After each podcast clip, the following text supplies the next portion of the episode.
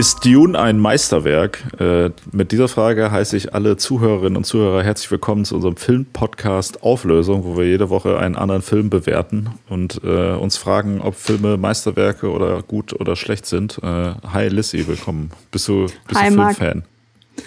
Ich bin äh, frisch gebackener, quasi neugeborener Filmfan. Filmfan to be, Filmfan in the making. Du bist konvertiert. Ja, ich versuche. zum Film. Nee, nee, nee, nee. Aber ähm, es erscheint mir wie eine ganz natürliche Evolution. Da habe ich heute tatsächlich erst drüber nachgedacht, weil, wenn du es dir mal überlegst, wird ja jeder Film als Buch geboren, als Drehbuch.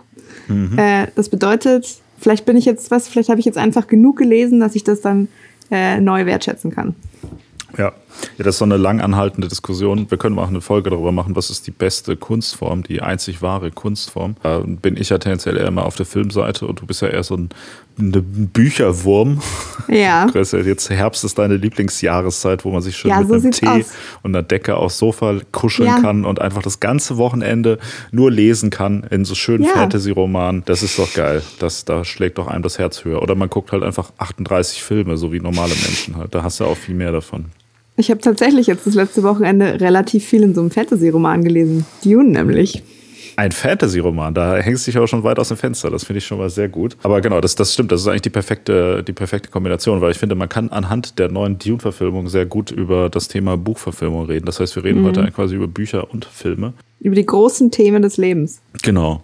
Aber ganz kurz davor ab äh, noch ein kleines Wort hier zu unserem Podcast, äh, das ein Podcast ist, wo wir uns jedes Mal eine Frage stellen und äh, der Podcast endet erst dann, wenn wir uns auf eine Antwort geeinigt haben. Auch bekannt als wir haben die Auflösung für das Problem gefunden, weil wir haben hier immer den Anspruch, die ultimative Wahrheit am Ende zu stehen. Und es wurde viel gesprochen über den Film Dune von Denis Villeneuve und über den wollen wir heute auch mal reden. Und ich hatte mir so gedacht, dass wir das heute mal wie immer geschichtlich äh, angehen. Aufräumen. Weil das ist nämlich An dieser Stelle vielleicht eine ganz kurze Warnung an alle Zuhörer und Zuhörerinnen. Wer den Film jetzt noch nicht gesehen hat und genauso spät dran ist, wie wir es äh, waren mit dieser Folge, der sollte und äh, keine Spoiler hören will, der muss jetzt leider wegschalten und kann sich die Folge erst im Nachhinein anhören, dann quasi mit einer fundierten Meinung.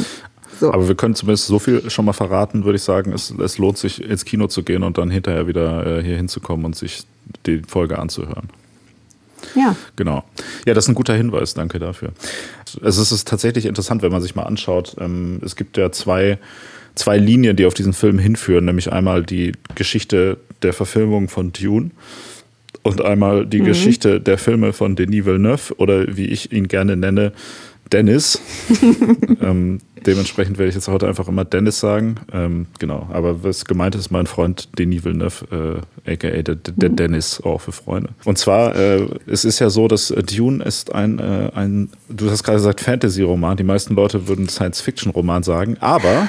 Und Ja, da bin ich schon. da können wir schon, nachher noch nee, mal da können wir drüber jetzt einfach drüber reden, weil das ist, ich bin Ja. 100% auf deiner Seite. Ich finde, das ist eindeutig Mhm. ein, ein Fantasy-Roman. Das hat, finde ich, mit Science-Fiction, also nur es in der Zukunft spielt, nicht so viel zu tun, in dem Sinne, dass da ja eine technische, ein technischer Fortschritt beschrieben wird. Tatsächlich ist es ja eigentlich eher so, dass Technik insofern, also einerseits eine untergeordnete Rolle spielt und zweitens auch so ein bisschen verteufelt wird. Also um da jetzt deiner äh, geschichtlichen Einordnung da kurz noch so eine Unterfütterung zu geben. Das wurde ja geschrieben, nachdem sozusagen der, der Sci-Fi Hype so ein bisschen schon vorbei war, im Sinne von diese Begeisterung, so die Technik wird kommen, wird alles möglich machen und uns alle retten. Und es ist ja so eine der Ideen, die in diesem Buch vorkommen, dass die Menschen haben einen Krieg gegen die Maschinen geführt und es ist jetzt verboten, eine Maschine zu bauen, die einen Geist hat, der oder womit man versucht, quasi einen, äh, einen menschlichen Geist mit einer Maschine nachzuahmen. Das ist einfach keine gute Idee und das hat eigentlich mehr so eine religiös-magische Komponente, alle Institutionen oder so, die da die Gesellschaft prägen. Und das ist, finde ich, Classic Fantasy. Genau, ja, genau. Also es ist tatsächlich so, dass die meisten Sachen, die normalerweise in solchen ähm, Romanen durch Technik quasi geschafft werden, wie zum Beispiel, also es gibt ja diese, diese Dudes da, die so Rechnungen zum Beispiel durchführen. Die Mentaten heißen Ja, die da. ja, sag ich doch. Ähm, dass die quasi, äh, oder auch hier Raumfahrt und so weiter, das passiert ja alles ähm, eher mit Hilfe von, von Drogen oder Halluzinogenen. Ma Magie im weitesten Sinne ist das halt. Ne? Oder es gibt ja auch irgendwie diese, ähm, diesen äh, quasi gearteten Hexenkult und so weiter. Also es hat, hat ein bisschen äh, eher, eher eine religiös-magische Komponente. Genau, also sagen wir hier äh, ein Fantasy-Roman, der in den 60ern rausgekommen ist, wo es auch noch irgendwie fünf Nachfolger von gibt, die aber, glaube ich, nicht so sehr im Fokus der, der Öffentlichkeit stehen in der Regel. So, wir beziehen uns mal hier quasi auf den, den ersten Band.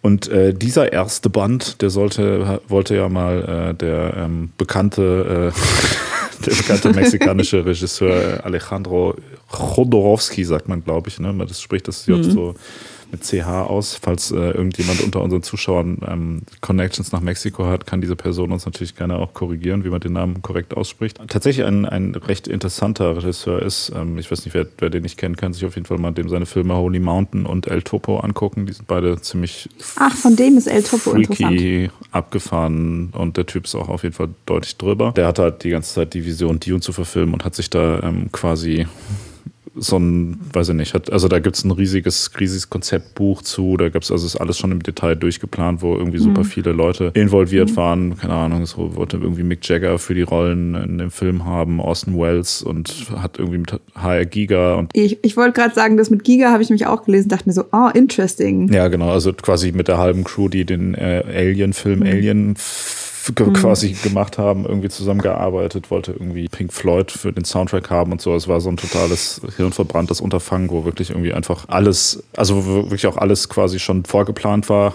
aber der Film dann im Endeffekt einfach niemand finanzieren wollte, weil ich glaube hauptsächlich alle Angst hatten, dass Rodorowski einfach ein kompletter Psychopath ist und man dem nicht so ein Riesenbudget irgendwie äh, angeben wollte und der, das Drehbuch auch irgendwie drauf hinauslief, dass der Film halt so zehn Stunden lang ist oder so. Das hört sich an wie was, was dir richtig gut gefallen hätte und wo du wahrscheinlich jetzt noch traurig bist, dass du dir das nicht reinziehen kannst. Es ist tatsächlich, also das, das klingt auf dem Papier alles geil. Also es gibt da auch so Konzeptstudien und so, die sehen echt großartig aus. Ähm, es gibt da eine super interessante Doku, Orowskis Dune heißt die, wo das im Detail auch erklärt wird, die sehr sehenswert ist. Wahrscheinlich kein guter Ersatz für den Film insgesamt, aber es ist das, was am nächsten dran kommt. Also die kann man auf jeden Fall empfehlen. Der ist da halt schon quasi grandios mit gescheitert. Und ähm, als nächstes hat es ja dann David Lynch versucht, irgendwie, der da offensichtlich auch Fan ist und so ein bisschen vielleicht auch die, die surreale Kraft hatte, das alles so auf die Leinwand zu bringen. Aber Der hat ja zumindest was abgeliefert. Genau, da gibt es einen Film. Tja, das ist, glaube ich, einfach mit Abstand der schlechteste David Lynch-Film auf jeden Fall. Wobei ich sagen muss, wahrscheinlich liegt es gar nicht unbedingt an ihm. Da wurde ihm ja offensichtlich viel reingefuscht und er wurde so gezwungen, quasi dieses doch ja recht lange Buch irgendwie mit 600, 700 Seiten irgendwie in einen zweieinhalb Stunden Film zu quetschen. Und das funktioniert halt einfach vorne und hinten überhaupt nicht so. Da sind Ja. halt irgendwie krasse Handlungsbrüche drin, wo dann einfach mal irgendwie kurz so, weiß ich nicht, was in dem Buch so irgendwie 300 Seiten sind, kurz in so einem kleinen Voice-Over zusammengefasst wird. Also so, was Ja. halt so diese ganze epische Kraft so ein bisschen des, des Romans halt völlig vorwegnimmt. Es gibt, ich finde, das sind so einzelne Szenen drin, die sind schon geil. Also das sieht schon teilweise ganz gut aus irgendwie oder also hat interessante Mhm. Szenen, aber ist halt einfach erzählerisch eine komplette Katastrophe. Und seitdem hat Ja. sich eigentlich, also es, es gibt noch eine, eine TV-Serie, aber die, die klammern wir mal aus, würde ich sagen, für diese Diskussion. Seitdem hat sich aber eigentlich niemand mehr mit einem größeren Budget ähm, quasi daran gewagt, das Ganze zu, zu verfilmen. Ne? Das ist so ein bisschen irgendwie in Ja. die Geschichte damit eingegangen, so ein bisschen als das, so die, das unverfilmbare Buch, wo aber trotzdem alle scharf drauf sind. Und der Dennis, der äh, macht ja. Ja. schon so seit zehn Jahren eigentlich so einen Run an ganz guten Filmen. Und äh, ich hatte da mal ein, ein Interview gelesen, der meinte ja, dass das, ähm, er, der hat ja, also die letzten Filme, die er quasi gedreht hat, waren ja Arrival, basierend auf einer Kurzgeschichte von unserem guten Freund Freund Teddy, Ted Chiang, genau, ja. der hier auch schon mal genamedroppt wurde. Arrival, der ja auch krass gehypt wurde. Und danach hat er ja noch den, den Blade Runner-Nachfolger Blade Runner 2049 gemacht, der ja auch irgendwie recht äh, von der Kritik recht positiv rezipiert wurde. Auch. Und von mir persönlich auch sehr, sehr positiv rezipiert wurde, muss ich sagen. Ich fand Arrival, finde ich, hat mich nicht so komplett vom Hocker gehauen, auch wenn der ja viele Fans hat. Ich finde den gut, Oh, aber doch. ich finde den nicht so übertrieben. Aber ich muss sagen, Blade Runner hat mich schon, also den fand ich schon krass.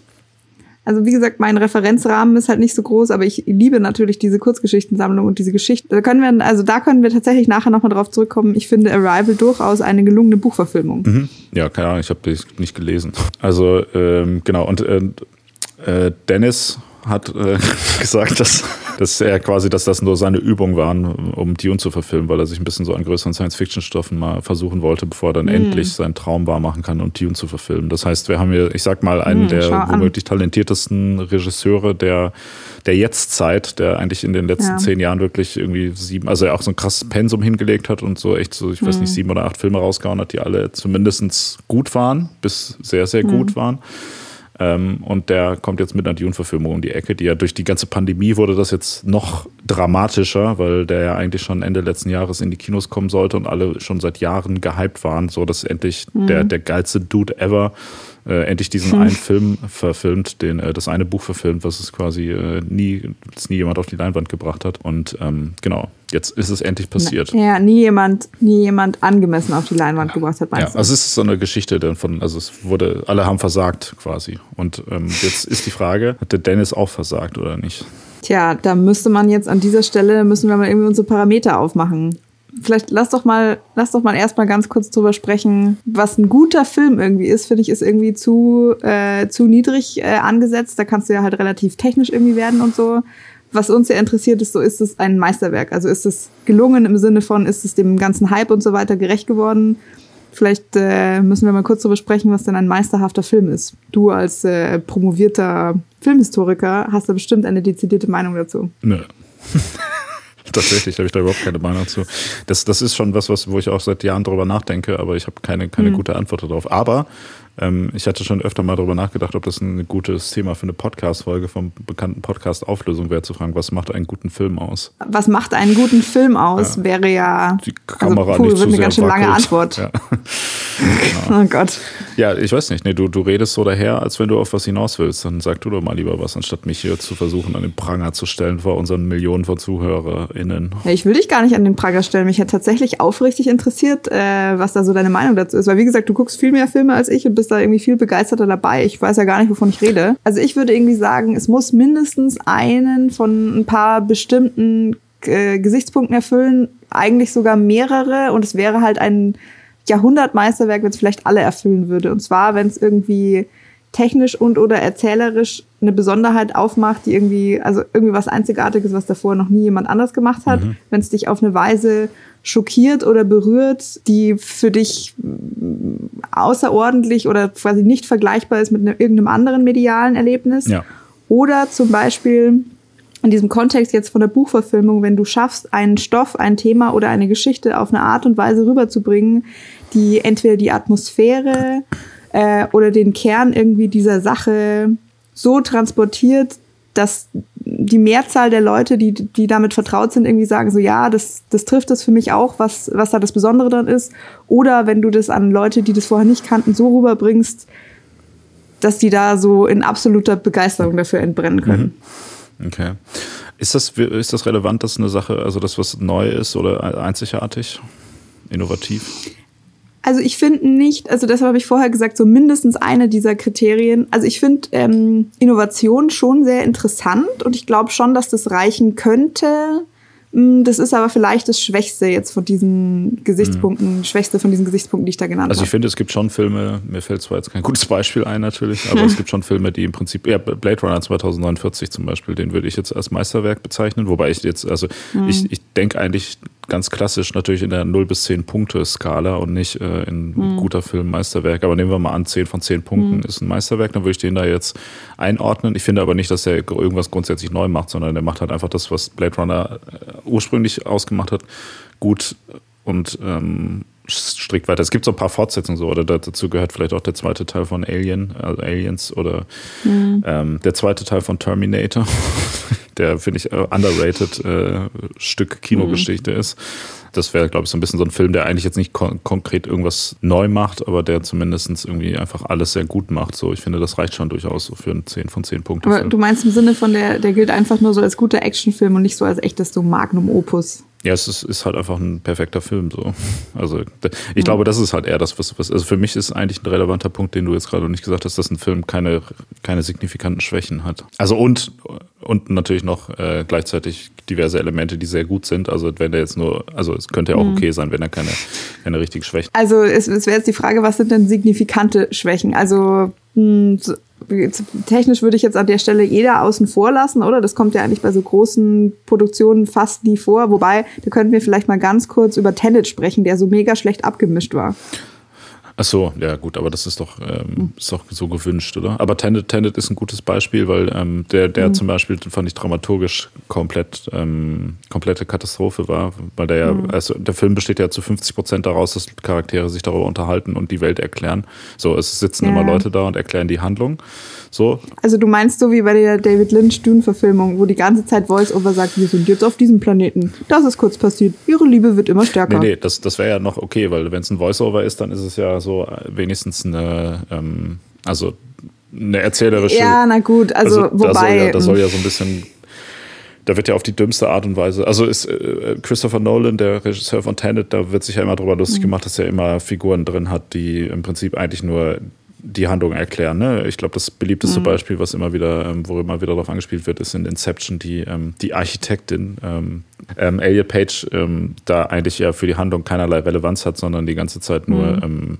Ähm, ja, halt quasi erklärt, wie die, diese Traumwelt da funktioniert und was, was so ein bisschen die, die, ähm, die Handlung ist. Oder was nicht, was die mhm. Handlung ist, was die Prämisse dieser Welt ist, die die da versuchen aufzubauen. Ne? Und das ist ja so ein bisschen wenn man es schlau machen würde, würde man das irgendwie vielleicht eher zeigen. so, ne? Was das, mhm. also es wird da ja auch gemacht, aber das ist ja wie so ein Tutorial, ne? Die, die kommen dann da rein mhm. und sie sagt so, ja, das kann man machen, das kann man machen, das kann man machen, bla bla bla. Bei Matrix ähm, ist das ja auch hier, Morpheus ist auch so ein Charakter, der ja die ganze ja. Zeit nur da rumsitzt und im Prinzip der Hauptfigur irgendwie erklärt, wie der Film funktioniert. So. Das ist aber irgendwie ganz okay eingewoben, weil das halt natürlich irgendwie eine Figur ist, die, wo das auch passt. Und bei Tenet zum Beispiel, da sitzen mhm. halt die ganze Zeit immer Leute, äh, irgendwie an einem Tisch und erklären sich gegenseitig Dinge, die sie entweder eigentlich vielleicht wissen müssten, so, wo ich mich schon mal frage, so, okay, warum reden die da jetzt drüber? Weil eigentlich müssen die das ja in ihrer Situation wissen, aber hat halt so viel Exposition, die schlecht in die Handlung eingewoben ist, dass das, finde ich, schon fast lächerlich ist. Genau, das, das wäre zum Beispiel so ein dramaturgisches No-Go, wobei das, finde ich, jetzt von der Grundidee und auch von der Umsetzung ja auch nicht unbedingt ein schlechter Film ist, aber das ist halt mhm. so, finde ich, so ein massiver Mangel, dass man da auf gar keinen Fall irgendwie von einem Film sprechen kann, der sehr gut ist. Das hätte ich besser gemacht.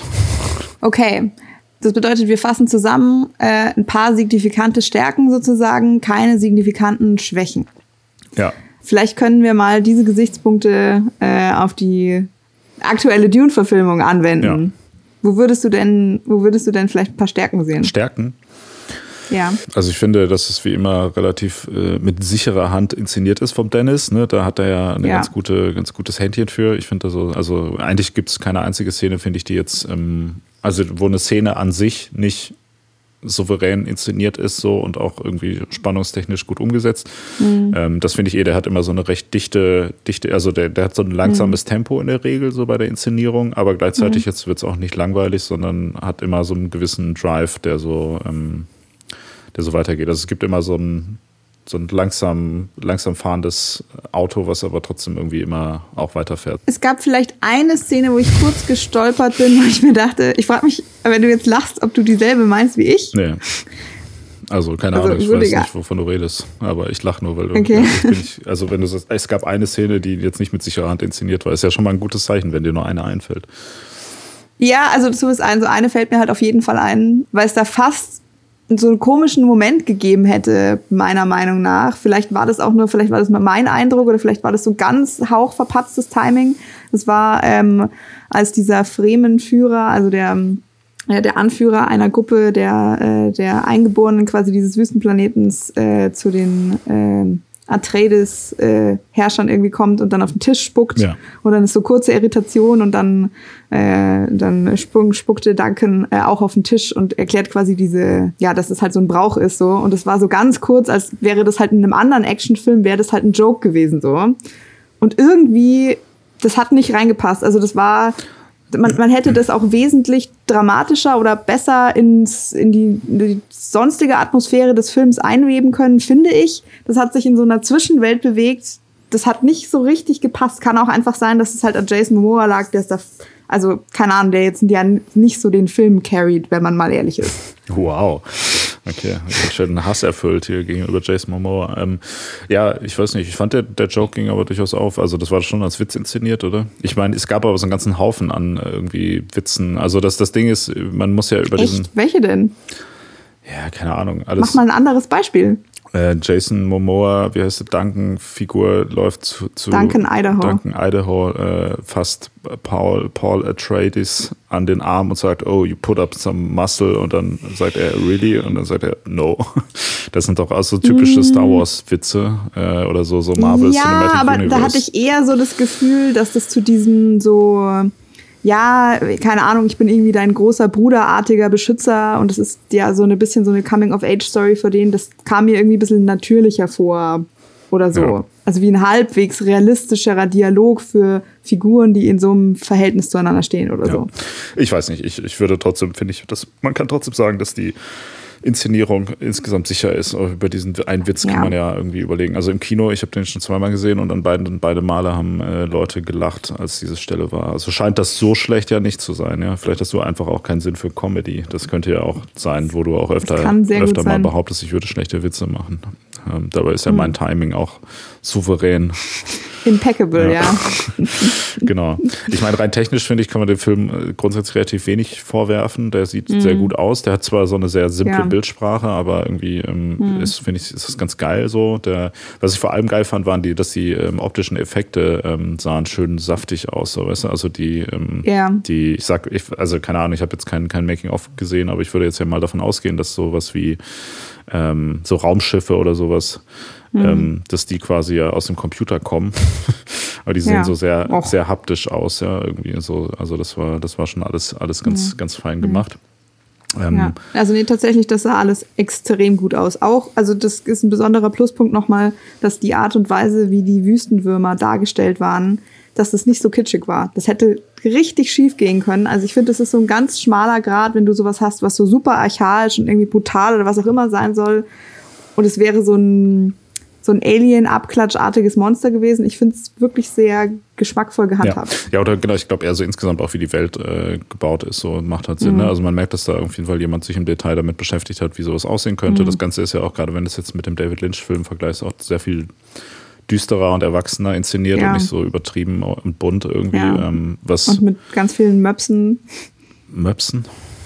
Ja, die haben, die haben alle so, die haben, so, die, die tragen so so ein bisschen mittelalterlich angehauchte Kostüme und so ganz viele Schoßhunde laufen da rum. Möpse. Okay, ich habe keinen einzigen, äh, also äh, Mops, Hunde, äh, also sorry, ich war jetzt kurz äh, eh äh, Metall. Ja, ich, ich merke schon, warst du ganz woanders. Ja. Ich, ich habe den ja, ich habe den auch geguckt als Vorbereitung. Das ist erst ein paar Tage her, deshalb ich versichere dir, äh, die haben da lauter so Möpse als Schoßhunde. Okay, keine Ahnung, ist völlig an mir vorbeigegangen, aber ich interessiere mich auch nicht so für Hunde, wie wir wissen. Genau, ja, okay. Nee, aber das, also das, das, das passt auf jeden Fall. Und also ich meine, so auch, keine Ahnung, alles Kostümbild irgendwie, finde ich, ist, ist sehr gut. Und das ist halt, ähm, was, was ich auch interessant fand, ist, dass ähm, das finde ich auch schauspielerisch hat das sehr gut funktioniert, obwohl da ja so viele Leute involviert sind, die man eigentlich irgendwie aus Millionen von anderen Rollen kennt, finde ich. Ähm, selbst Jason Momoa, den du gerade hier schon gedisst hast, den ich jetzt auch nicht unbedingt als besonders guten Schauspieler ähm, bezeichnen würde, der ist ja auch eher immer so ein bisschen so, ja, okay, so ein bisschen blöd daherglotzen geht halt und irgendwie groß und breit und gut aussehen so. Was ja eigentlich auch reicht, sagen wir mal ehrlich, aber ähm, schauspielerisch. Ja, ich glaube, ich war einfach deshalb enttäuscht, weil das sieht, das sieht einfach scheiße aus, weil der seinen Bart abrasiert und dann dachte ich mir so, jetzt ist nicht mal mehr was zum Angucken. Also sorry, dafür war es dann nicht so. Echt? Also ich den da, fand den da überzeugend. Ich fand der gerade dadurch war der auch ein bisschen knuffiger als sonst, so irgendwie ohne Bart. Da will man dem noch mal Es in ist einfach in, nicht mein in die süßen Ding. Hamsterbäckchen kneifen. Ich fand es ganz süß, den Jason.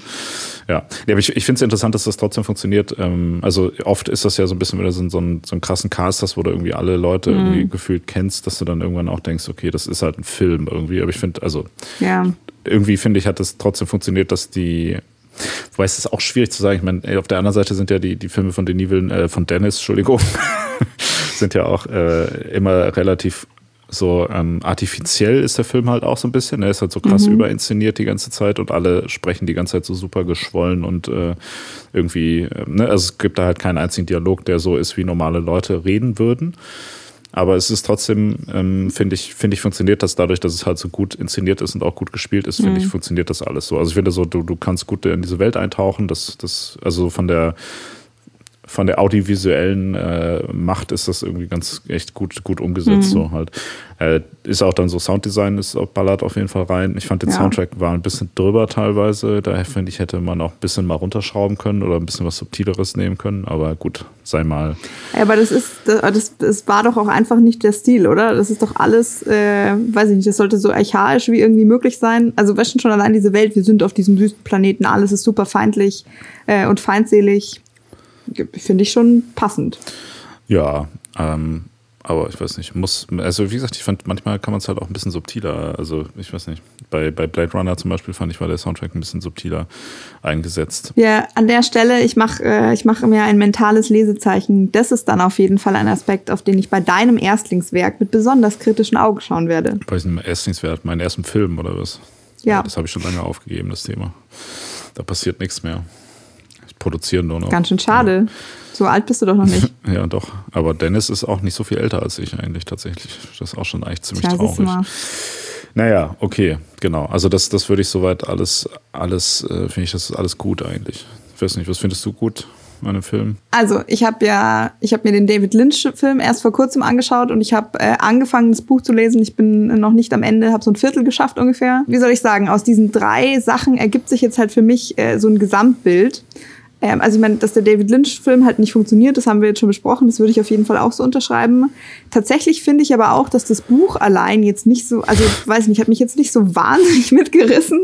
Dafür, also ich meine, die neue Verfilmung jetzt, du du hattest das ja schon mal angemerkt oder da haben wir schon mal kurz darüber gesprochen, dass ähm, du, wenn du jetzt keinen Hintergrund zur Geschichte irgendwie hast, du vielleicht nicht alle Nuancen verstehst. Das war auch während ich im, als ich im Kino saß, ich kam dann irgendwie da raus und ganz viele Leute haben sich um mich herum unterhalten und meinten so, hä, das habe ich nicht gecheckt und was ist jetzt damit und so. Mhm. Aber nicht so schlimm. Also ich, ich hatte mir das schlimmer vorgestellt, dass das verwirrender irgendwie ist. Ich finde sogar, dass ganz viele von diesen Aspekten von dieser Welt eben, wie wir es ja vorher davon hatten, äh, so von wegen, ja, irgendwie Technologie ist nicht mehr so wichtig oder also Technologie steht gar nicht so im Vordergrund, sondern es ist eher so ein bisschen religiös, magisch, dass das auf jeden Fall sehr gut rüberkam, mhm. dass irgendwie die, die Brutalität oder irgendwie diese Unmittelbarkeit der Lebensrealität in dieser ganzen Welt, das hat super gut funktioniert, auch voll gut im Kontrast irgendwie zu diesen zu diesen Szenen, äh, wo halt da die Hauptfigur, also der Paul, ähm, immer diese Visionen so ein bisschen hat. Mhm. Ich finde, also keine Ahnung, das ist doch irgendwie ein bisschen so ein, so ein wichtiges Motiv. Im Buch zieht sich einfach alles super lange. Bei David Lynch war es einfach nur ein schriller Ritz so. Und das hat halt der Film viel, viel besser hingekriegt. Also selbst wenn du sagen würdest, dir ist die Story eigentlich fast egal, ähm, du lässt dich einfach nur so von diesen Bildern mitreißen, hast du danach vielleicht so ein Gefühl übrig dafür, wie die Idee hinter dieser Geschichte mal gedacht war. Und ich das ist was, was ich als meisterhaft bezeichnen würde. Mhm. Ja, okay. Also wir, wir, kommen auf jeden Fall langsam auf den, den kritischen Punkt. So, mhm. das ist, ist, ist, gut. Deshalb, ich hatte ja auch gesagt, es ist ganz interessant. Ähm, es ist ein sehr interessanter Film, finde ich, ähm, um darüber nachzudenken, was macht eigentlich eine gute Buchverfilmung aus. Und was der neue Film richtig macht, finde ich, ist, dass er sich eben die Zeit nimmt, halt eine Geschichte zu erzählen. Also der, der erzählt ja, ich sag mal, was der David Lynch-Film so in den ersten 30 Minuten oder so erzählt hat, etwa oder 40 ähm, erzählt er ja erstmal in der einer Lauflänge, die in etwa so lang ist wie der ganze Film von David Lynch halt. Und mhm. das ist ja trotzdem aber auch erstmal vom, also das würde ja passen. Da ist ja noch nicht so ganz klar, irgendwie, ob es jetzt zwei oder drei Teile werden, mhm. wenn ich das richtig verstehe, beziehungsweise ob es überhaupt noch irgendwelche Teile werden, ist auch nicht so ganz klar, weil das ja anscheinend davon abhängt, ob der Film erfolgreich ist, was auch schon mal ein geiles, mhm. geiles Konzept ist. Das heißt wahrscheinlich, äh, oder nicht wahrscheinlich, aber möglicherweise gibt's auch, war es das auch schon? Das wäre auch witzig auf jeden Fall. Dann wäre nämlich wieder eine Dune-Verfilmung gescheitert. So. Und dann kann oh, sich in 20 Jahren, kann ich mich dann endlich daran versuchen und dann mal eine richtig geile raushauen. Mit so geilen so Pappkarton-Verkleidungen und sowas. Oder wo ich irgendwie so einen ganz anderen Aspekt aus der Geschichte rauskitzel, irgendwie so, dass es dann da darum geht, dass sie da so, ähm, so einen Sonnenbankplaneten rausmachen wollen oder so. Weißt du, irgendwie was, was Cooles, so ein bisschen was 90s-mäßiges der Sonnenbankplanet. Genau. Äh, was macht eine gute Buchverfilmung aus? Nee. Man kann hier, finde ich, ganz gut sehen, äh, hier kommt jetzt eine, eine, Floskel um die Ecke, dass ein Buch dramaturgisch anders funktioniert als ein Film. Das hat der eigentlich über weite Strecken tatsächlich ganz gut eingefangen, weil er eben halt auch nicht so nach, nach so einer klassischen Dreiaktstruktur, wie das jetzt in einem Film passieren würde, ähm, läuft, sondern wirklich einfach sagt, okay, das passiert, das passiert, das passiert und er so ein bisschen so ein so ein Drive aufbaut und einfach sagt, okay, da passieren halt verschiedene Sachen und die, die Welt wird immer so ein bisschen weiter geführt und das wird die Handlung so ein bisschen weitergeführt, halt, also so wie man ein Buch strukturieren würde, ne? dass man ein bisschen in die Tiefe mhm. geht und erstmal ähm, gar nicht so sehr, wie soll ich sagen, also eine Handlung nicht, nicht braucht, die jetzt so krass unbedingt zielgerichtet ist, auf äh, nach zwei Stunden irgendwie ein be bestimmtes Ergebnis Irgendwo anzukommen, zu liefern, ja. genau, sondern es wird so ein bisschen fast, also ich fand, das fühlte sich teilweise eher so ein bisschen wie so ein Pilotfilm für eine Serie an, eigentlich, irgendwie, wo man jetzt denkt, okay, jetzt, jetzt, jetzt kommt das Spannende eigentlich auch erst so, ne, irgendwie. Mhm. Und das dafür dafür sind dann zu viele Sachen irgendwie so random hintereinander passiert, würde ich sagen. Ich glaube, für einen Pilotfilm hätte sich noch ein bisschen mehr einschränken müssen, eventuell. Ja. Aber ja, okay. Ja, das, das, und genau, das, das ist nämlich auch ganz interessant, finde ich. Ich finde, ähm, ja, ja, genau, wir haben ja gesagt, wir spoilern. Also ab, ab da, wo mhm. ähm, äh, Lito Atreides, äh, der, die Figur von Oscar Isaac gespielt wird, stirbt und quasi die da die deren Siedlung wegballern. Das wäre, das wäre, mhm. finde ich, so, da, da, da hat der Film so ein bisschen, finde ich, so den Höhepunkt erreicht. Bis dahin, finde ich, ja. baut er die ganze Zeit Spannung auf hm. die ja dann auch irgendwie da an der Stelle aufgelöst wird. Und das wäre jetzt eigentlich, finde ich, so perfekt. Dann gäbe es diese Szene, wo die, ähm, wo die Frau, seine Frau und ähm, der, der, Sohn, der Paul, und die, äh, wer ist sie? Jessica, Jessica äh, flüchten und dann so ein bisschen da im, in der Wüste stehen und sich angucken, wie die, äh, wie die Stadt so in Flammen steht. Da, da wäre mhm. geil so, da Cut. Und jetzt kommt die geile HBO-Serie mit fünf Staffeln, die nochmal irgendwie quasi die Dune äh, erzählt, so im ähnlichen Stil. Mhm. Das wäre, finde ich, so, hätte dramaturgisch gut funktioniert. Ja, dann zieht ähm, sich so ein bisschen. Genau, danach finde ich Franz der Film so ein bisschen aus, weil da ist dann so ein bisschen die Sache, da ist halt nicht mehr klar, worauf zielt das jetzt eigentlich ab? Ne? Also ich meine, es wird natürlich schon mhm. irgendwie immer ein bisschen so geteasert, dass es darum geht, dass ähm, er da halt bei den Fremen irgendwie ähm, ankommt und ob er jetzt der Mess Messias ist oder nicht, bla bla bla. Mhm. Ähm, das, das wird ja da irgendwie quasi schon vorher geteasert. Aber gerade als ich mir den Film auch nochmal beim zweiten Mal angeguckt habe und wenn man dann schon weiß, an welcher Stelle der Film endet, finde ich, hat sich mhm. so die letzte Stunde tatsächlich wie so eine so Pflichterfüllung angefühlt, wo man so denkt, okay, gut, das muss jetzt noch erzählt werden, um quasi die Brücke zum nächsten Teil zu schlagen. Ja. Und dann kommst du so ein bisschen so durch dieses Tal durch, was den Spannungsbogen anguckt und dann denkst du, okay, jetzt geht's wieder los und dann ist der Film einfach zu Ende. So, und da gibt's noch diese super beschissene Szene, wo die Tante da, von der er immer träumt, äh, irgendwie sagt, äh, this is only the beginning. So, weißt du, was halt auch einfach, yeah, also was halt innerhalb des Films auch überhaupt gar keinen Sinn macht, so in dem Sinne, wie mhm. die beiden als Charaktere inszeniert äh, sind, ne? wo ich auch denke, so, what? So, also es war ja wirklich so fast schon wie so ein Trailer dann am Ende, einfach so mit, ja. mit so einer kleinen Vorschau, so was, was ja, passiert jetzt halt noch irgendwie, ne? Und das, ich finde es ich find's ganz schwierig. Nicht so. so. elegant, ja. Also es ist, ich weiß nicht, ich wüsste jetzt auch nicht, wie man es vielleicht anders machen sollte. Ich finde auch diese, diese Tendenz immer, dass man mittlerweile immer so Filme dreht, die, ähm, die in sich nicht abgeschlossen sind. Also du kannst ja, du kannst ja, ja ein Teil von einer Reihe sein halt ohne mhm. aber, dass du, dass es unbedingt also um da auch wieder auf die, die guten klassischen Fortsetzungen, wie zum Beispiel Terminator 2 oder Aliens ähm, zu sprechen mhm. zu kommen. Die sind ja Filme, die funktionieren ganz einfach, ohne dass du In den ersten Film gesehen ja. hast. Gleichzeitig erzählen die aber trotzdem die Handlung vom ersten Teil auch weiter, ne? Aber das sind halt in sich mhm. geschlossene Filme. Und ich meine, diese ganzen Marvel Cinematic Universe Film oder jetzt auch die neue tolle James Bond Reihe mit Daniel Craig, die jetzt äh, zu Grabe getragen wurde ähm, mit dem mhm. letzten Film. Das sind ja alles so, so Filme, die halt irgendwie eigentlich überhaupt gar keinen Sinn mehr machen, wenn du dir die jetzt an, ja, anguckst, ohne die ersten fünf hast, Filme, ja. so, wo du wirklich so eine, so eine überspannende Handlung über 15 Jahre oder sowas dann irgendwie mit James Bond Filmen erzählst. Ich mir auch mal frage, also das ist sehr cool, wenn du eine überspannt, übergespannte Handlung hast, aber A, mhm. finde ich, macht es wenig Sinn, das in einem Erzählformat zu machen, wo du halt wirklich, wer erinnert sich noch daran, was in Casino Royale passiert ist, wenn du dir die jetzt nicht jedes Mal, also dem ersten Bond-Film mit Daniel Craig, wenn du mhm. nicht jedes Mal wieder alle Filme anguckst, ne, die dann irgendwie kommen, so, oder auch bei, bei diesen ganzen Marvel-Filmen, so, das ist ja mittlerweile irgendwie halt einfach so ein, so ein bisschen, du musst halt dann irgendwie immer gucken, dass du alles, alles noch auf dem Schirm hast. Ja, so. Ich bin da auch einfach, also gerade bei den Marvel-Filmen, das ist ich finde das schon seit zwei Jahren so lächerlich. Ich bin komplett ausgestiegen, weigere mich jetzt auch. Wenn jetzt irgendwas käme, wo alle sagen würden, richtig geil oder auch so, hey, lass da eine Folge drüber machen, ne. Ja, ja Fun Fact, ich habe von, von Marvel Cinematic Universe habe ich nur Iron Man Teil 1 gesehen, sonst gar nichts. Bin ich auch, Im Nachhinein war das eine gute Entscheidung. Jetzt kann ich das nämlich immer behaupten. Aber vielleicht gucke ich mir dann irgendwann nochmal alles an, wenn es durch ist. Aber eigentlich habe ich auch nicht so richtig Interesse daran. Aber ich finde, das mhm. ist tatsächlich insofern eine Unart, weil ähm, ein Film gut, das ist jetzt wieder so ein bisschen so eine, äh, So eine versnobte Filmnerd-Aussage. Nee, das ist so ein bisschen bitte? so wie, so, ja, der, der alte Mann äh, will aber, dass sich nichts ändert, weißt du? Aber ich finde, so ein Film, Ja. ein Film ist ja schon ein in sich geschlossenes Kunstwerk, ne? Also, weil es gibt ja, also es gibt ja nicht umsonst Ja. eine TV-Serie zum Beispiel. Und ich meine, irgendwie die TV-Serien, wie sie jetzt gerade verstanden werden, sind ja halt eben längere Erzählungen oder es gibt halt auch Bücher, Ja. ne? So schon irgendwie seit, seit längerem. Vielleicht ist das eher der bessere Referenzpunkt, wo sich ja TV-Serien in der Regel, was die Dramaturgie an, ähm, angeht, sich daran orientieren. Da verstehe ich immer nicht, wenn man halt einen Film dreht, dann macht der halt auch, finde ich, also dann sollte man sich halt zumindest an gewisse Regeln auch halten, die, die so für so einen Film relevant sind. Selbst Sachen, die wirklich strikt aufeinander aufbauen, ich sag mal so wie jetzt eine Herr der Ringe-Trilogie irgendwie, ne? Selbst die sind ja in sich einigermaßen geschlossen. Ne? Die enden halt an Punkten, wo du dann sagst, okay, gut, das, dann bist du natürlich trotzdem interessiert, was passiert als nächstes oder was, was kam davor oder so. Ne? Das macht schon alles Sinn, aber du könntest dir theoretisch auch einen von diesen Filmen einfach angucken und hast eine, trotzdem eine in sich einigermaßen noch geschlossene Handlung. Da wird auch noch mal kurz irgendwie so ein bisschen zurückverwiesen. Und ich finde, das ist jetzt bei dem Film schon so ein bisschen, weiß ich nicht, ich fand das, fand das war nicht so, so schön umgesetzt irgendwie in dem Fall jetzt. glaub, also weil jetzt, wo du es nochmal so sagst, ähm, das mit dem Schluss, das stimmt auf jeden Fall. Das hätte man irgendwie nochmal knackiger machen können. Ich habe dem so die letzte Stunde äh, da relativ viel verziehen, weil, ähm, also wie gesagt, ich habe das Buch noch nicht komplett zu Ende gelesen. Ich weiß halt jetzt durch den David Lynch-Film, weiß ich, was noch alles passieren wird.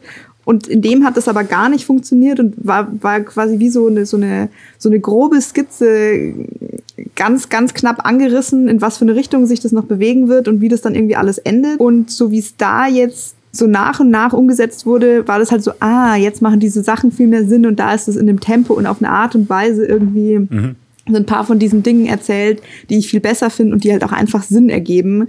Ich glaube, da habe ich mich einfach drüber gefreut, dass es jetzt in der Dramaturgie des Films nicht mehr so gut funktioniert hat. Ist für mich da ein bisschen in den Hintergrund gerückt, aber das ist natürlich jetzt super spezifisch und wenn du es objektiv betrachtest, ist das tatsächlich ähm, ein Kritikpunkt, das stimmt. Ja, also ich finde, es gibt einen ganzen Haufen Kritikpunkte, die man grundsätzlich auch an dem Film haben kann, die aber alle im Prinzip Kritikpunkte an dem Buch sind. Ne? Also das gerade auch schon gesagt. Ich meine, Dune Ja. Ist ja ein, ein Buch, was relativ viele Fans hat, was auch, glaube ich, sehr gut ist, so im Bereich Worldbuilding irgendwie. Also es hat, schafft halt eine ganz interessante, interessante Welt oder es baut eine ganz interessante Welt auf. Man könnte nun jetzt darüber streiten, ähm, wie interessant die tatsächliche Handlung äh, des ersten Romans ist.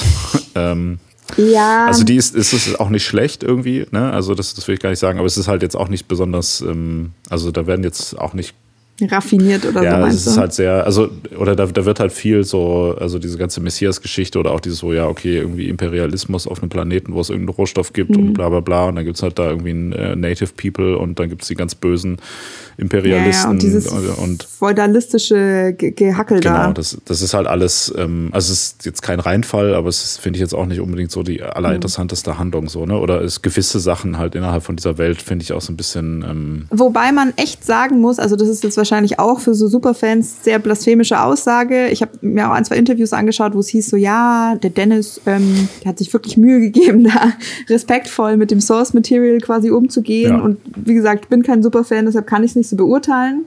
Ähm, wie respektvoll das jetzt war, mir ist aber auf jeden Fall positiv aufgefallen, ein paar so Straffungen, Kürzungen, Umsortierungen von im Vergleich jetzt zum Buch zum Beispiel, die er gemacht hat. Ähm, also weil zum Beispiel dieser Dr. Yue, der da, der da der Verräter ist, eigentlich war noch Teil von dem Plot, dass er wollte, dass die Lady Jessica da äh, verdächtigt wird und so. Und das ist halt so eine super unnötige, nervige Schleife, die zum Glück da alles weggelassen wurde. Und ich dachte, Gott sei Dank. ja. Ja, man kann, man kann sagen, dass es eine meisterhafte Buchverfilmung ist von einem Buch, was aber vielleicht jetzt nicht unbedingt so 10 von 10 Buch ist. ist. Also was, was, ich weiß, ich will da auch nicht mehr so schlecht drüber reden. Also es ist ja schon irgendwie eine, ein, Buch, was auch sehr einflussreich war, irgendwie für viele, viele Science-Fiction und Fantasy-Sachen und so weiter. Aber ich glaube, dass es in sich, also ich glaube, Frank, Frank Herbert ist auch so ein bisschen so ein kleiner, so ein bisschen, bisschen weirder Dude irgendwie, der sich auch da so gerne so ein bisschen viel Scheiße zusammengeschrieben hat irgendwie. Ähm, keine Ahnung, ist irgendwie, irgendwie äh, also oft so Fantasy-Saga, Sagen entgleisen halt auch irgendwann mal so ein bisschen ins, ins Weirde irgendwie und keine Ahnung. Es, es, ist, es ist insgesamt halt einfach so ein total weirdes Buch einfach so, ne? Also weil das, weil das eben diese, diese komische Science-Fiction-Fantasy-Überkreuzung hat und dann so ganz viele Elemente da drin hat. Also diese ganzen religiösen Sachen. Also es ist halt so eine sehr reiche und äh, dichte äh, Welt irgendwie, die aber trotzdem Ja, das ist doch sehr positiv. Genau, die aber trotzdem irgendwie an sich, finde ich, relativ wenig Sinn macht. So, ne? so das ist irgendwie Ja. es ist halt also so eine Riesenhaufen Bullshit. So ein bisschen, wenn man es negativ formulieren Ja. will. Aber das, das will ich natürlich nicht. Also es ist schon, es ist schon Ich gut vielleicht so, jetzt- aber ja. an der Stelle nochmal auch als Kritikpunkt am Film nennen, weil mir das jetzt gerade aufgefallen ist. Es gibt ein paar so Details aus dem Buch, die du eh schon, also aus dem Buch so klar, das stringent rauszulesen, ist irgendwie schon relativ schwierig. Zum Beispiel das eben mit diesem Weltraum-Hexen-Nonnenorden, diese, die Bene Gesserit und so weiter, die da irgendwie als Konkubinen irgendwelchen Häusern zugeteilt werden Ja. und ähm, die da halt äh, sozusagen so genetische Selektion betreiben, weil die sich anscheinend aussuchen können, ob sie halt äh, weibliche oder männliche äh, Kinder auf die Welt bringen. Mhm. Ja. Ähm, Die und das ist so ein Teil von der Story. Kinder. Also außer, Ja, außer die- der Paul, aber äh, genau. Ja, ist, ja, ja, das ist ja aber auch, also in dem Buch ist so, das ist halt Absicht. Ähm, also eigentlich, sie hätte, ihre, ihre Weisung wäre gewesen, sie hätte ein Mädchen auf die Welt bringen sollen, damit man die beiden, diese, die Harkonnens und die Atreides miteinander verheiraten kann und damit diese Fehde aufhört, ja. Ja. Und sie hat sich aber geweigert, weil sie wusste eben, dass ihr, der Dude da halt ähm, gern einen Sohn will, ne? Ähm, und dann hat sie das halt einfach gemacht, ja. So, okay, das kannst du jetzt, äh, wie relevant das jetzt für die Story ist, vor allem, da wird ja auch so ein bisschen kitschig, Romeo und Julia mäßig oder so. Gut, dass das rausgelassen ist, aber was es ja dann schon in den Film geschafft hat, ähm, ist eben dass man, dass man eben weiß, sie gehört diesem Orden irgendwie an. Und dann sagt halt zwischendrin der, der Leto Atreides doch irgendwann zu ihr, ja, ich hätte dich heiraten sollen und so. Und ich denke so, hä? Also, wenn du bisher den Film halt anschaust, du denkst doch, das ist deine Frau. Das macht überhaupt keinen Sinn, das hätte man einfach weglassen können. Und wenn es nur darum gegangen wäre, der an der Stelle irgendwie zu zeigen, hier so noch so eine zärtliche Szene, bevor der dann kurz danach umgebracht wird, hättest du es auch anders machen können. Also, weißt du, das sind so, so Verwirrsprengsel, die braucht's nicht. Da reißt du den Zuschauer, der sonst nichts weiß, irgendwie raus. Und wo ich mir denke, so, ja, okay, das sind jetzt die Sachen, die du dann vom Original erhältst, hätte ich vielleicht eine andere Wahl getroffen. So. Ja, das, das ist auch ein interessanter Punkt, weil das, das glaube ich auch, der Film richtet sich, finde ich, sehr stark an Leute, die halt in dieser Welt sehr zu Hause sind und macht da halt jede Menge Fanservice, genau, und bringt halt so, ähm, also ich habe den, ähm, also ich habe, ich, also das, das Buch mal, ich glaube, ich habe es auch nie zu Ende gelesen, ich habe es irgendwie als Jugendlicher mal angefangen und ähm, ich weiß es nicht, keine Ahnung. Ich habe hauptsächlich immer die ganze, es gab mal so ein Echtzeitstrategiespiel äh, Ende der 90er, glaube ich, was ich immer gespielt habe, da, daher kenne ich eher so die, die Welt, ähm, was auch ziemlich scheiße war, glaube ich, aber ich meine, als Jugendlicher so mit 14 oder 15 war es ganz geil. Ähm, genau, das heißt, ich kannte so ein bisschen mich aus ähm, und äh, habe dann irgendwie auch so einigermaßen schon bei der Handlung war ich halt so dabei und das war irgendwie alles gut. Habe dann jetzt im Nachhinein nochmal wieder ein bisschen darüber gelesen und habe jetzt ähm, quasi mich mein, mein Dune-Wissen nochmal aufgefrischt, habe mir den Film dann nochmal angeguckt und dann fand ich, war es tatsächlich so, wenn du, wenn jede einzelne Szene Sinn macht und auch diese ganzen Sachen, die so mal angedeutet werden und so, wenn du dann verstehst, worum es geht, dann ist das, finde ich, auch so ein sehr dichter und klar inszenierter Film. Ist jetzt halt die Frage auch wieder, ob das ähm, unbedingt das Ziel von einem, von einem Film sein sollte, sozusagen für die, nur für die Zielgruppe zu arbeiten, ähm, die eh schon wissen, worum es geht, halt so, ne? Ja, also im besten Fall wird's doch so laufen, du droppst Easter Eggs, Ja. die nur, die entweder nur für die Superfans erkennbar sind oder die du halt auf verschiedene Arten lesen Ja. kannst, die für jemanden, der sonst kein kein Hintergrundwissen hat, irgendwie einfach nur so ein Detail sind oder eher untergehen oder so Ja. und die sich dann dir erst erschließen, über die du aber auch nicht stolpern kannst. Und ich finde, wie gesagt, jetzt bei diesem Beispiel zum Beispiel und gäbe es bestimmt auch noch ein, zwei andere Sachen, Genau, ja, nee, Ja. aber das, das, das finde ich auch, weil da sind jede Menge Szenen drin, finde ich, die du, die du gar nicht verstehst, wenn du halt nicht eh, also wenn du nicht eh weißt, was da, was da gezeigt wird halt. Und das ist ja so ein bisschen, ist so ähnlich wie wenn du gute Kinderfilme hast oder ein gutes Kinderbuch, was halt irgendwie für ein Kind funktioniert, aber ähm, auch für einen Erwachsenen. Da gibt's ja so gewisse Sachen. Oder ich sag mal so Simpsons, äh, alte Simpsons-Folgen, irgendwie so aus den ersten ein bis fünf Staffeln. Das war ja sowas, was sich Kinder ganz gut angucken konnten.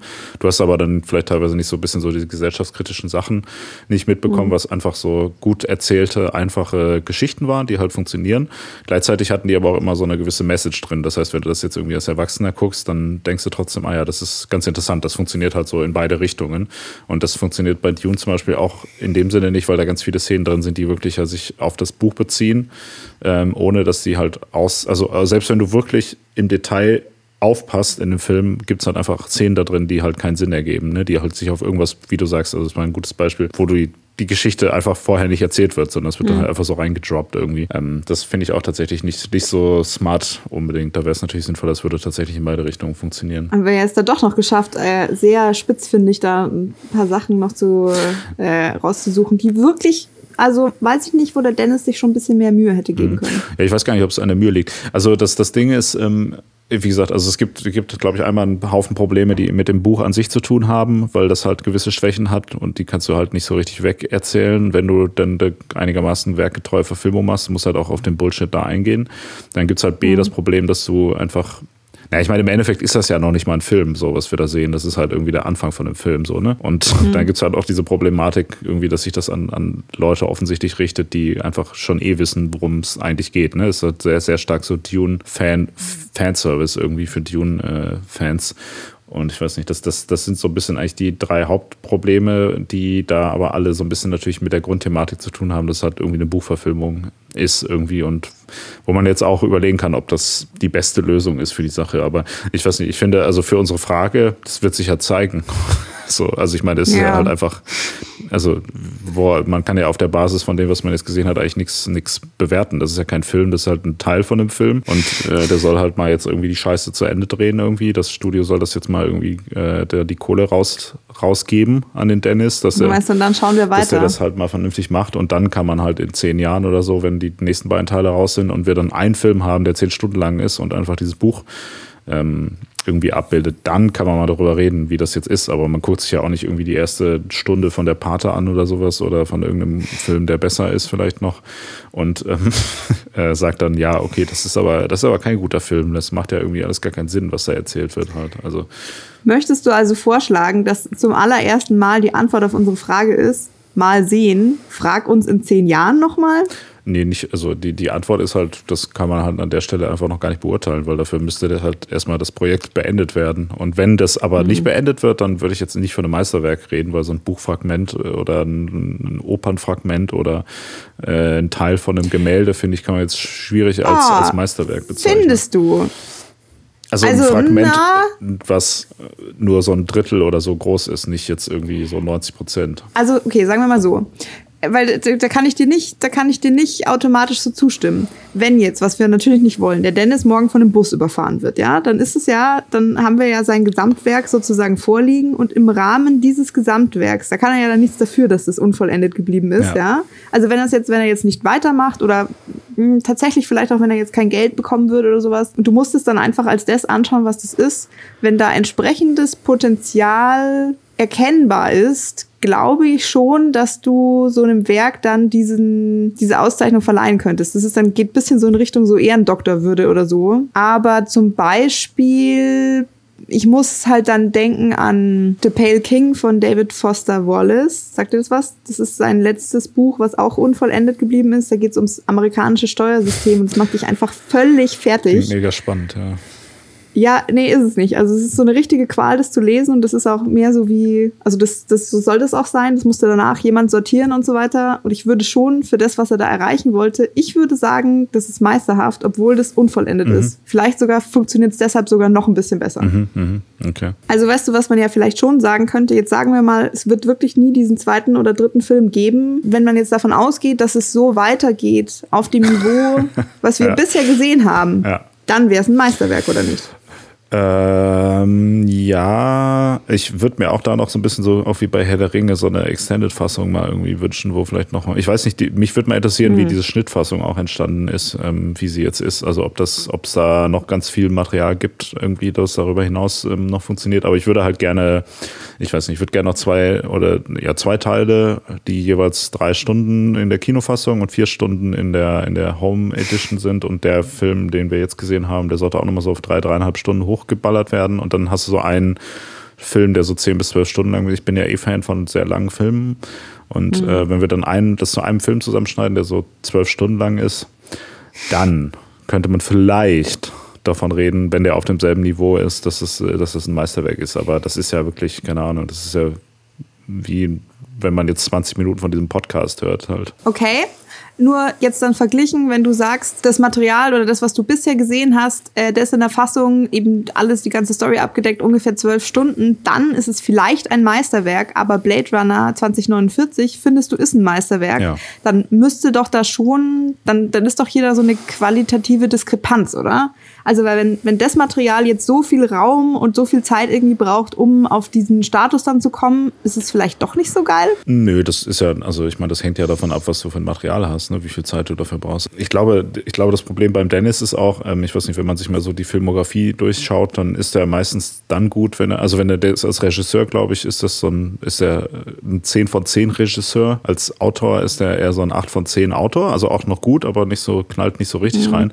Und ich finde, vieles, was der selber geschrieben hat, ist dann trotzdem sehr gut, aber es kommt nicht so richtig. Was hat er denn selber geschrieben?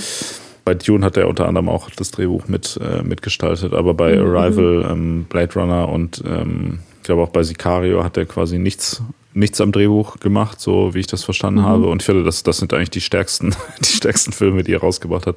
Bei dem Kram, der davor kam, irgendwie hat er, ähm, hat er, glaube ich, ein bisschen mehr dran rumgedoktert.